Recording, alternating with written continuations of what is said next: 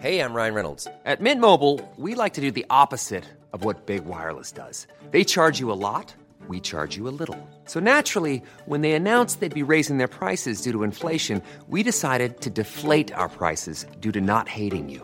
That's right. We're cutting the price of Mint Unlimited from $30 a month to just $15 a month. Give it a try at mintmobile.com slash switch. $45 upfront for three months plus taxes and fees. Promo rate for new customers for limited time. Unlimited more than 40 gigabytes per month. Slows. Full terms at mintmobile.com. Eu sou Mário Persona e essas são as respostas que eu dei aos que me perguntaram sobre a Bíblia. Você escreveu perguntando o que a Bíblia ensina sobre o Sheol ou o Hades. E para responder às suas dúvidas, eu vou, como se costuma dizer, pedir ajuda aos universitários. Eu traduzi um texto de irmãos que sabiam muito mais do que eu a respeito da Bíblia e foi publicado em 1912 no volume 9 do The Bible Treasury, que é uma grande coleção. Uh, se você, você encontra em inglês isso na internet, The Bible Treasury, e este era o volume 9. E essa publicação costumava ter como seu editor William Kelly. Porém, nesta época de eh, de 1912, William Kelly já devia ter partido para estar com o Senhor, portanto, a resposta deve ter vindo de outro editor ou de alguém que colaborava com o The Christian Treasury. No Antigo Testamento, a palavra Sheol, vamos agora ao texto. No Antigo Testamento, a palavra Sheol ocorre 65 vezes e é traduzida na versão inglesa da Bíblia 31 vezes como sepultura, 3 vezes como abismo e 31 vezes como inferno. O que significa que os excelentes tradutores da versão inglesa de 1611 não consideraram a palavra como tendo um significado uniforme. Ela aparece na versão grega 61 vezes como Hades. Duas vezes, em 2 Samuel 22,6 e Provérbios 23,14, como morte, ou Thanatos Enquanto em duas passagens, Jó 24, 19 e Ezequiel 32, 21, não existia uma contrapartida exata das referências hebraicas que esteja reproduzida na Septuaginta, que é a versão grega do Antigo Testamento. E por isso não há uma representação dessa palavra nesses casos. Já nas passagens que se seguem, existem outras, uh, e existem outras, como Gênesis 37, 35, Gênesis 42, 38, Gênesis 44, 29 a 31, Números 16, 30 e 33, 1 Reis 2, 6 e 9, Salmos 49, 15 e Salmo 141, 7, a palavra Sheol pode muito bem não significar nada além de túmulo ou sepultura. E é assim que ela aparece na versão autorizada King James, exceto em Números 16, onde aparece como abismo enquanto nos demais lugares costuma ser feita uma referência genérica como o lugar para onde vão os espíritos que partiram. A sepultura recebe o corpo. Assim, no Antigo Testamento, a palavra Sheol ou Seol é usada para ambos os receptáculos. Todavia, quando vamos para o Novo Testamento, essa indefinição desaparece, pois vida e incorrupção são coisas que agora são desvendadas ao longo do Evangelho. O Hades, como uma representação genérica da palavra Sheol ou Seol, aparece no Novo Testamento restrito ao mundo invisível dos espíritos separados, ou como morte, ou como sepultura, e aplica-se em Apocalipse uh, eh, 20 apenas ao corpo e não à alma ou ao espírito. É o corpo que morre, enquanto o espírito retorna para Deus que o deu. O espírito e a alma nunca deixam de existir, seja para o bem, seja para o mal. Além disso, o Hades recebe apenas os ímpios, enquanto o crente, quando chamado a morrer, não vai para o Hades, mas para o paraíso. Mas mesmo assim, costuma-se pensar que tantos, tanto bons quanto maus poderiam ir para o Hades, apesar dessas duas classes de pessoas serem separadas por um grande abismo. Mas em nenhum das, lugar das Escrituras uh, é mencionado os bons, os salvos no Hades. Ao contrário, sempre aparecem bem longe dos que estão no Hades, como lugar dos maus.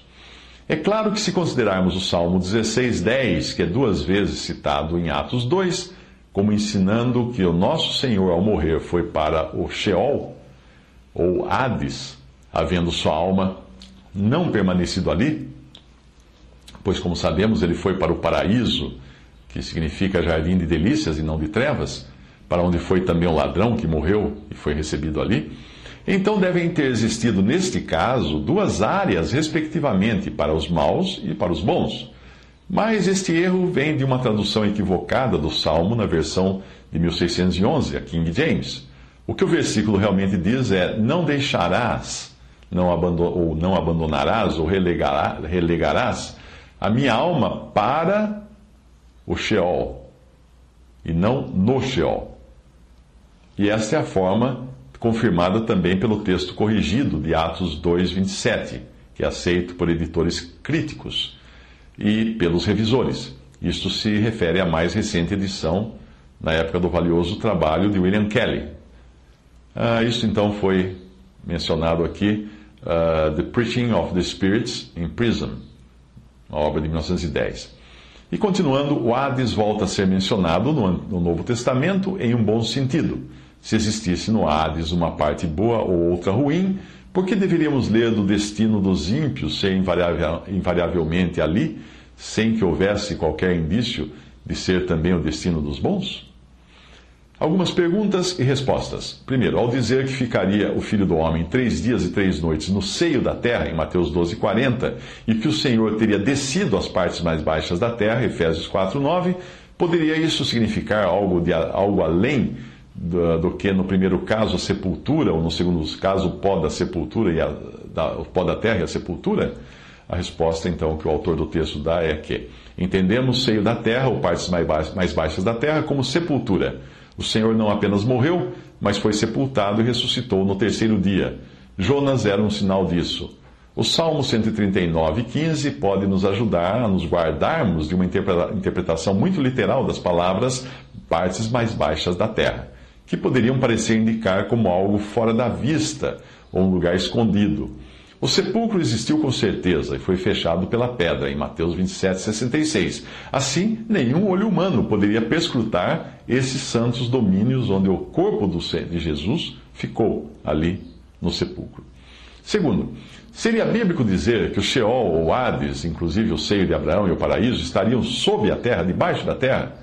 E que o Senhor Jesus desceu ali e esvaziou um dos compartimentos, levando os salvos para as alturas?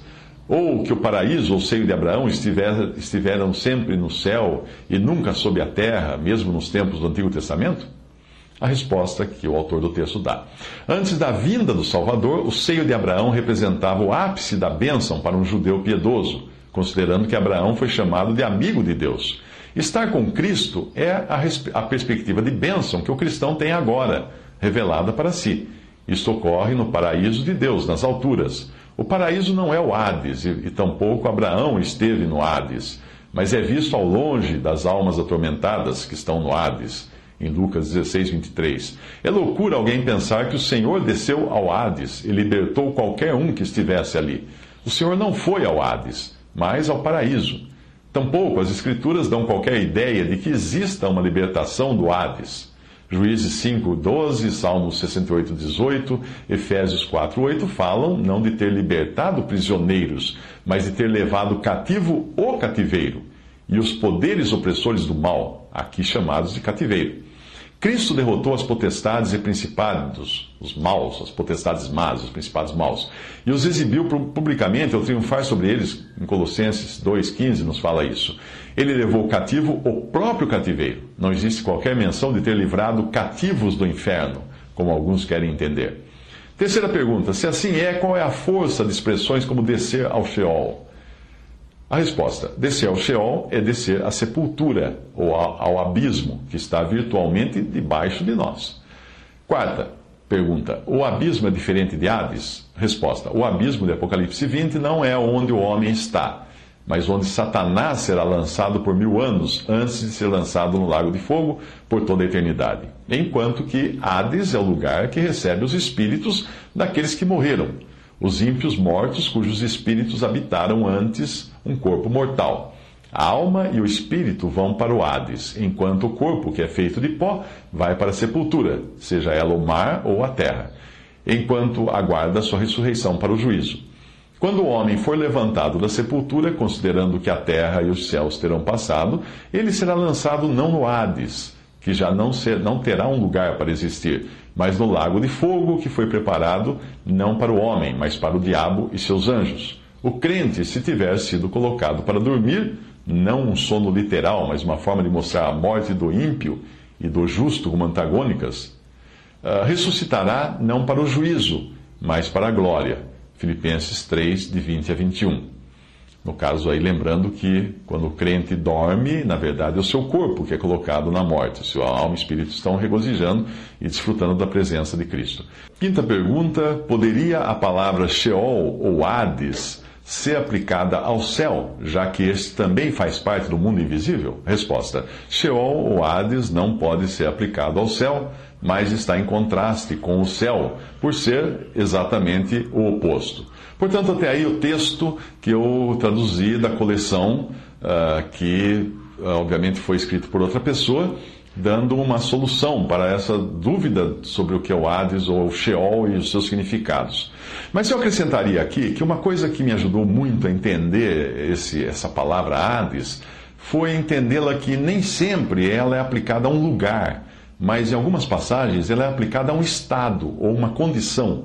E nesse sentido, nós podemos sim dizer que o Hades é a condição de morte, a condição em que o corpo está separado do espírito e da alma, estão separados. E nessa condição, um crente, quando morre, iria para o Hades, mas não no sentido do Hades como um lugar de perdição, de sofrimento, mas o crente também passaria a essa condição de morte ou de separação entre o corpo e a sua alma e o espírito. Eu entendo assim, me, me ajuda bastante a entender essas passagens que às vezes causam dúvidas em alguns, uh, e com certeza podem causar mesmo, por causa dos diferentes significados de Sheol no Antigo Testamento e de Hades no Novo Testamento.